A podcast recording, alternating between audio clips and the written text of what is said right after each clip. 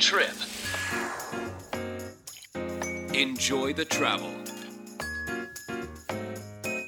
Attractive Hokkaido. アトラクティブ北海道伊藤さなです私たちが住む広い北海道北海道で生まれ育った人でもまだまだ行ったことがない場所もたくさんあるでしょうこの番組アトラクティブ北海道ではそんな広い北海道を7つの空港エリアに分けてその周辺の観光やグルメそしてリアルな現地の情報を交えつつ北海道の魅力をお伝えしていきます。今回は釧路市をご紹介したいと思います。釧路は本当にグルメの街ですよね。海鮮にザンギに炉端焼きなどなど美味しいものが多すぎて行ったら1 2キロは体重が増えて帰ってくるんですけれども今回もグルメ楽しんできました。ディレクターさんとレストラン泉屋のスパカツを食べに行ってきました。スパカツはもはや釧路のソウルフードなのでご存知の方も多いと思うんですけれども私初めて食べたんですね。まあ、泉谷さんは1959年創業なので昔ながらの洋食屋さんでレトロでお店の中も雰囲気がありました。お目当てのスパカツは鉄板の上にパスタかつミートソースがかかって出てくるんですがミートソースが鉄板の上でパチパチ言いながらいい香りをして登場するんです。そしてボリュームがすごいんですね。もう最後まで鉄板の上なので熱々で美味しくいただくことができます。なぜ今まで食べていなかったんだと思うくらい美味しくて食べなきゃ損になっていますので釧路に行ったらぜひ食べてみてください。ということで今週は釧路空港周辺エリアから釧路市にスポットを当ててご紹介していきます。お楽しみに.アトラクティブ北海道空港拠点にレンタカーを借りたり列車やバスで周辺スポットを旅すると時間に余裕を持って楽しむことができる。そんな旅はいかがでしょうか？新千歳空港稚内空港釧路空港函館空港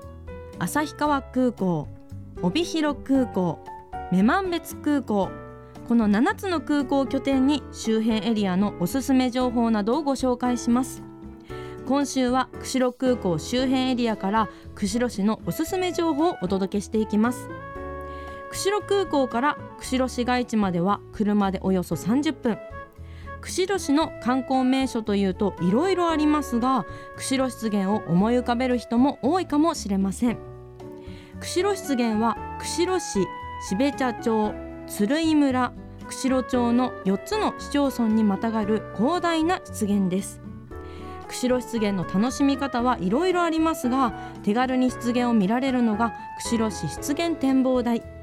そんな釧路市湿原展望台で釧路湿原について詳しくお話を伺ってきました。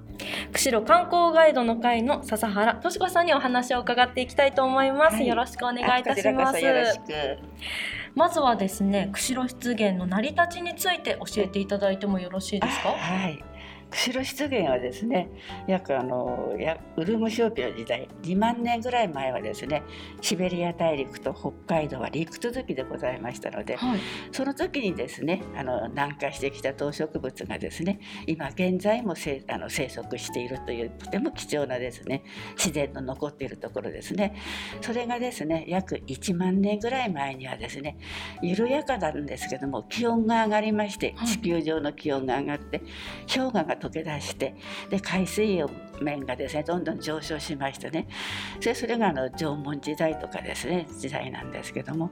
その時にあの上昇した海水面がひ低いあの陸地の方へどんどんどんどんと流れ込んできましてそれが縄文時代だったので縄文の海が進むと書いて縄文の海進っていう言葉で。それが6,000年ぐらいになりますと今はい見えてる湿原はですね海だったんです。うんうん。で釧路の町ももちろん海だったんですよ。海だったんですでね6,000年前は海だったんです。それがですねまた6,000年を境にしましてね気温の変化は少しだったんですけどあのこの平坦に見えるところがですね地殻変動を起こした。それがですねあの西はですね東へ傾いてで北は南に傾いて南はですね東へ傾いて湿原にあった水が徐々に徐々に東へ今の舗装下のですね大寒坊の方へですね釧路川の方にですね流れ込んでいって、はいでこの西の方から徐々にに徐々にですねあの水がしけていってでその当時と同じですねの西側の方からですね波によって砂が運ばれてきましてで湿原と海をですね砂がこう運ばれて湿原とあの海を隔てましたね、はい。それで釧路の町がその砂の上にですね、はい。えーできてっていうのででその湿原はですね何千年もかかってですね雨水とかですね、まあ、湧き水も何百箇所と湧いているって聞いてますのでそういう水とかです、ね、だんだん海水がですね汽水になってそれで、まあ、水になってですね植物が生え出してっていうことで今のですね湿原ができたということですね。この頃はですねやはりあの湿原の乾燥が進んでますのではい吉とかですね杉の野原が徐々にですね少なくなってハンノキがですね目立つようになってきてますよ。釧路湿原となると相当広いですよね。そうですねあの、まあ、数字で言いますとね、はい。2万8788ヘクタールというえーえーとですね東西にですね25 5キロ。それから南北に36キロという。で今の言ったですね。2万8788ヘクタール。まあ、東京ドームがですね、はい。6125個ぐらい入るという、ええ。その中のですね湿原の中の地層がですね、はい。泥炭と言いまして先ほどもあのお話ししたんですけどもあの釧路湿原は水温も低いですし気温も低いので普通植物はねあの秋になって枯れると分解して土に変わりますよね。でそれがですねあの半腐され半分が分解されて半分はそのまま残るという例えばヨシで言いますと葉っぱの部分は分解され土になりますけども茎の部分は半腐れになってそれが1年に1ミリ堆積するんです、ですからまあ3000年かかるとで3メーターぐらいのですね地層になりますね。それがちょうどあのスポンジのような地層なんです。皆さんねお台所でスポンジとパッと離すと水たっぷり含むでしょ。はい。その状態がですね釧路湿原の見える場所がですね、まあ、3メートルから4メートルのですね、あのースポンジが敷かさってたっぷりと水があると思ってください。でし西からあの東までのですねはい。高低差がですね、25キロあるんですが向こうは56メーターぐらいの高低差がないですから本当に水がですね流れてるか流れてないかぐらいのゆったりとした感じで少しずつ少しずつ釧路川の方へ流れていきますね。あ、だからいつもなんですね。えいつも同じぐらいのですね水量はですねありますので一定な大体ね大体と思っているということですね。あの釧路湿原の周りはどういった植物だったりとか動物ってどういうものが生息されてるんですあか。動物はですね、まあ、ここら辺周辺タヌキとか、はい。ええあとまあ珍しいので言うとやっぱり氷河期の依存種の北山椒魚とかです北ね山椒魚。ええはい。ずまあ内田ザリガニとかね、まあ、普通の魚もおりますけどもそうですねタンチョウはあのいつぐらいの時期に見られるんですか？いつぐらいの時期ってあの一年中言いますよ。干潮は流潮ですのでね、はい。一年中釧路に生息してますけどもなんかよく見られる時期っあてよく見られる時期はねあのヒナはだいたい5月の初めぐらいからねうーん。6月にかけて生まれますよね。でヒナが、ね、飛べるようになるのは100日ぐらいかかるちょうど今ぐらいもう8月の末になりましたらね一生懸命親がね飛ぶ練習させてで飛べるようになって9月ぐらい入ると親と一緒にあちこち飛んで自分で餌を探すっていうことが。ですからこうドライブしててもねはい。見られるのはもう10月9月中から10月になるとあの鶴居なんかでしたらレントンコーンのね畑の買った後にね100とか150見られるでしょ？でまた冬はねあの給仕をしてますので給仕場ではね200300のですね単調が見られるという、ね。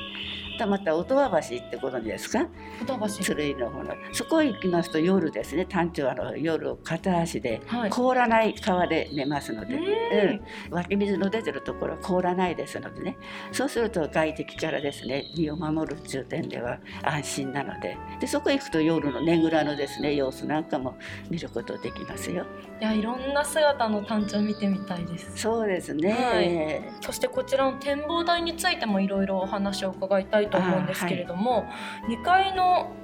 部分には、ええ。あの展示スペースがあるということなんですけれども、え。どういうものが見られるんですか？そうですね。釧路湿原の成り立ちとかですね、まあ、湿原のまあ周辺の植物とかまたタンチョウとかですね。またお魚類のですねイトウとかですね。ヤマメなんかの、まあ、イトウなんかは大きな2メートルほどのですね。木彫りのですねイトウなんかも古い時にはですね実際に取れたという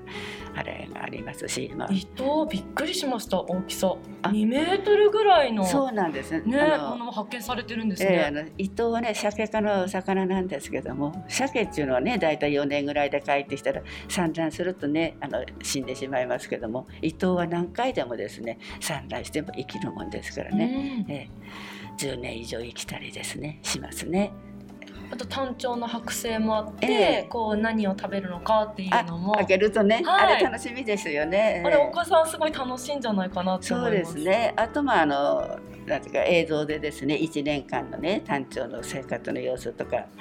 が見られますので、じゃあお時間あればねゆっくりここね見ていただければいいかなと思いますけどね。Attractive Hokkaido. アトラクティブ北海道伊藤さながお送りしています今週は釧路空港周辺エリアから釧路市のおすすめ情報をお届けしています。釧路空港から車でおよそ20分のところに位置する釧路市湿原展望台。釧路観光ガイドの会笹原敏子さんにまだまだ釧路湿原について伺っています。こう湿原も上から見ると、ええこう緑のコントラストといいますか今時期ですと、濃い色と薄い色っていうのすごい綺麗ですよね。綺麗ですよ。もうちょっとしてね秋色になるとまたねよし湿原がねいい色に変わるんですよ。えー、秋色になるとうん何色になるんですか？今まだね緑が多いですけどね、はい。これだんだんこんな風にね秋色に変わってね。ちょっと濃い黄色のような、ええそうそうそう。ちょっと海外に行ったような。気持ちになります。冬こんな蛇行になる。まあ雪が降うるん湿原も素敵ですえね。え菅とかが雪の下になって川だけがねこんなねうん。これ大蛇のような感じでね見られるとか、こういうのねやはりあの今見えれないもの。はい。やはりお客様また今度季節を変えて来ようって思うような感じでねたまにこういう写真なんかもねお客さんに見てもらいますよ。湿原の中もカヌーでも行けたりとかするんですか、ね。あ向こうの方ね釧路川の方やってるでしょ？灯籠からとかね、はい屈斜路方のあの入り口からとかカヌーがたくさん出てますし今年随分お客さんも入ってますよ。はい。これはね3年4年ぐらい前に8月に4回台風来た時に、うん、これ湿原がもう湖みたいになったんです。本当だ、全ね然違仲間が撮うった。写真なんですけどね、はい。でもねあの洪水になることはないんですよ。うん、一たっ定ぷりとあの、うん。泥炭でね保たれてて川の縁に吉がこう2メートルぐらいの吉がたった生えてるでしょ、それがやっぱり防防潮堤みたいな感じになってねあのはみ出ることはなかったんですよ。こう展望台で上から見る、うんね、湿原も素敵ですし、ええカヌーもきっと楽しいでしょうし。ね。あとまああのオンデナイなんかはね、はいあの本当に湿原の低層湿原からですね中間高層湿原とお花を見てですね歩けますので、まあ、季節は短いですけどもねいいとこですよ。はい。いいですね。えあと遊歩道もあるとお聞きしまして、え一周およそ2.5キロということなんですけれども、見どころはどういったところになりますか？見どころってね本当のこの木立雑木林の中ずっと歩くんですけどね、まあ、あの歩いてすぐ左側から入るとねあの吊り橋があるんですよね。であそこがちょうど沢っていうかね50メートル60メートルの高低差がありますので下って吊り橋渡って登ってでそこ登りちょっときついですけどあと上がってしまえばあの階段というか木道ついてましてあとあのサテライト展望台行くとあのようなですね景観が見られますのでね、はい。えーであと帰りはもう平坦にまた陶器林の中ですねテクテクと帰ってくるという形なんですけどね。ゆっくり歩いてどれくらいで回れるんですか時間は？あ一周できたら大体1時間ぐらいで回れますよ。こう自然を感じてゆっくり回って。そうですね、やはりあの皆さんこの頃あのウォーキングというかですね歩かれる方がとってもですね多いですのでね、えー単焦道路というのをご存知ですか？あの湿原の下にですね。この丘陵地と湿原のちょうど境に単焦道路というのがあの昭和40年代にですね釧路の新富士の駅からですねこの鶴居村まで軌道が通ってたんです、その線路の跡をですねあの歩く道に整備してましてね。何でもあの日本で歩いてみたい道の500の中の一つだということで結構本州の方ウォーキングに来られますよ。いやーなんかええなかなか見られない景色が、えで本州の方とかはどういった感想があありますか？や広いねとかさ、うんまず第一に誰も住んでいないのもったいないね。移住しますかなって。言うんでますけどね、うん、まあねそんなそれこそブヨブヨのね。水のうん。水がたっぷり含んでるところに打ち立てたってね。寝て起きたらね明日貸しがあって口が倒れてるよとかってあるんですよね。やはりいやこの広さですね。はい。それと緑。ううんんそれとまたその湿原のすぐそこにね、まあ、当時は20万湿原国立公園になった時20万都市でしたからね。で今は16万2,000人ちょっとですけどもね。そんな、まあ、大都会とか都市のすぐ背後にですね、こういう自然が残っているっていうのはやっぱりね、まあ、釧路の人たちも国立公園になることとてもあの望んでて喜びましたのでね。それでも湿原をですね結構研究したりいろんな今方法で湿原をですねあの乾燥から守るとかということでね再生事業とかも積極的にやってるでしょ釧路は、まあ、日本で初めてね湿原の再生とかも手がけてますのでね。そういう人たちに守られて、まあうん、この湿原がですね悪く悪い状態にならないようにね今まあ、私たちが湿原があるおかげでねそんなに寒い冬を味わったり、ね、猛暑に味わったりすることもないですからね大切にしていかなきゃないですね。いやそういった方たちの努力もあって綺麗に保たれてそるうんですねですね。釧路はしっかりとした組織がありますので今子どもさんたちもねすごく湿原にですねあのなんか興味じゃなくて一生懸命向か向き合ってですね荒れ地になったですねあの農地にですね吉を植えたりまたあの水ならのどんぐりのなる木をね苗木作ってですね植えたりというですねそういう活動を子どもさんたちもねしてますのでね、はい、長く続くとですねこのままですねこの湿原が残るんじゃないかなと思いますけどね。いやそうですねこのままずっといてほしいなって私も思います。さあそして今時期ですね、ええ。秋から冬にかけてになりますけれども、ええ。釧路湿原の見どころも教えていただいてもよろしいですか？秋から冬ですか、まあ、特別は今とは変わらないですけども、まあ、単調がよく見見るチャンスがあるかなということと、まあ、湿原の景色が変わりますからね。秋色っていうかですね。そんなのはやっぱり今も見てて秋も見てでまた冬も見ていただきたいなと思う景観ですよね。はい、もう単調もやっぱりもう素晴らしいですよね。綺麗で大きいですよね。大きいですよ、うん私も本当にこんな感じで見たことあるんですけどもね本当に綺麗な鳥ですね。はい。さあ最後になりますけれども、改めてええ。釧路湿原の魅力を聞かせてください。そうですか。やっぱ何もないところですね。やっぱ人工物もないし本当に自然がそのままですのでね。自然なもので感動できるっていいですよね。そうですね、えー今日なんか空見てみんなねいやーね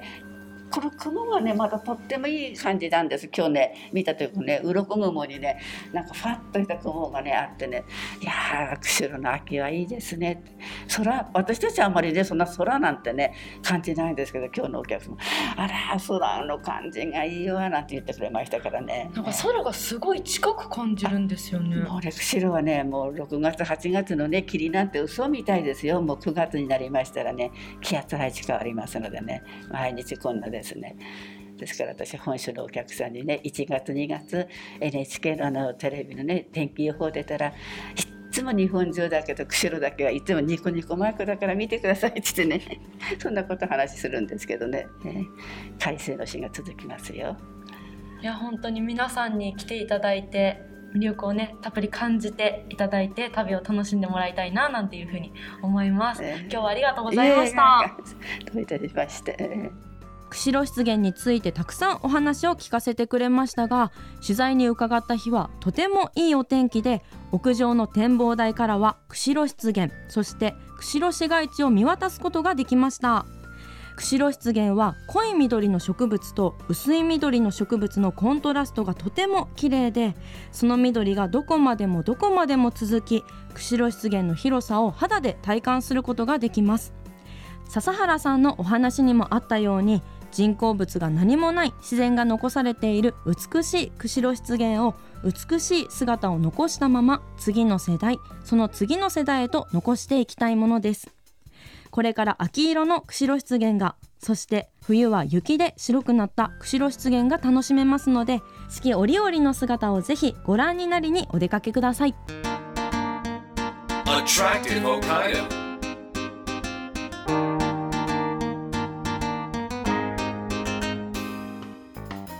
30分にわたってお送りしてきたアトラクティブ北海道。今週は釧路空港を拠点に釧路市の釧路市湿原展望台をご紹介しましたがいかがでしたでしょうか？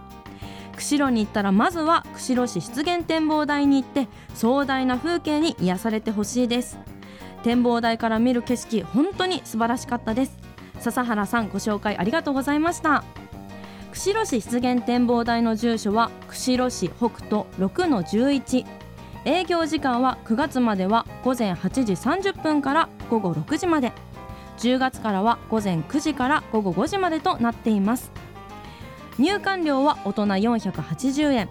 高校生は250円。小学生中学生は120円です。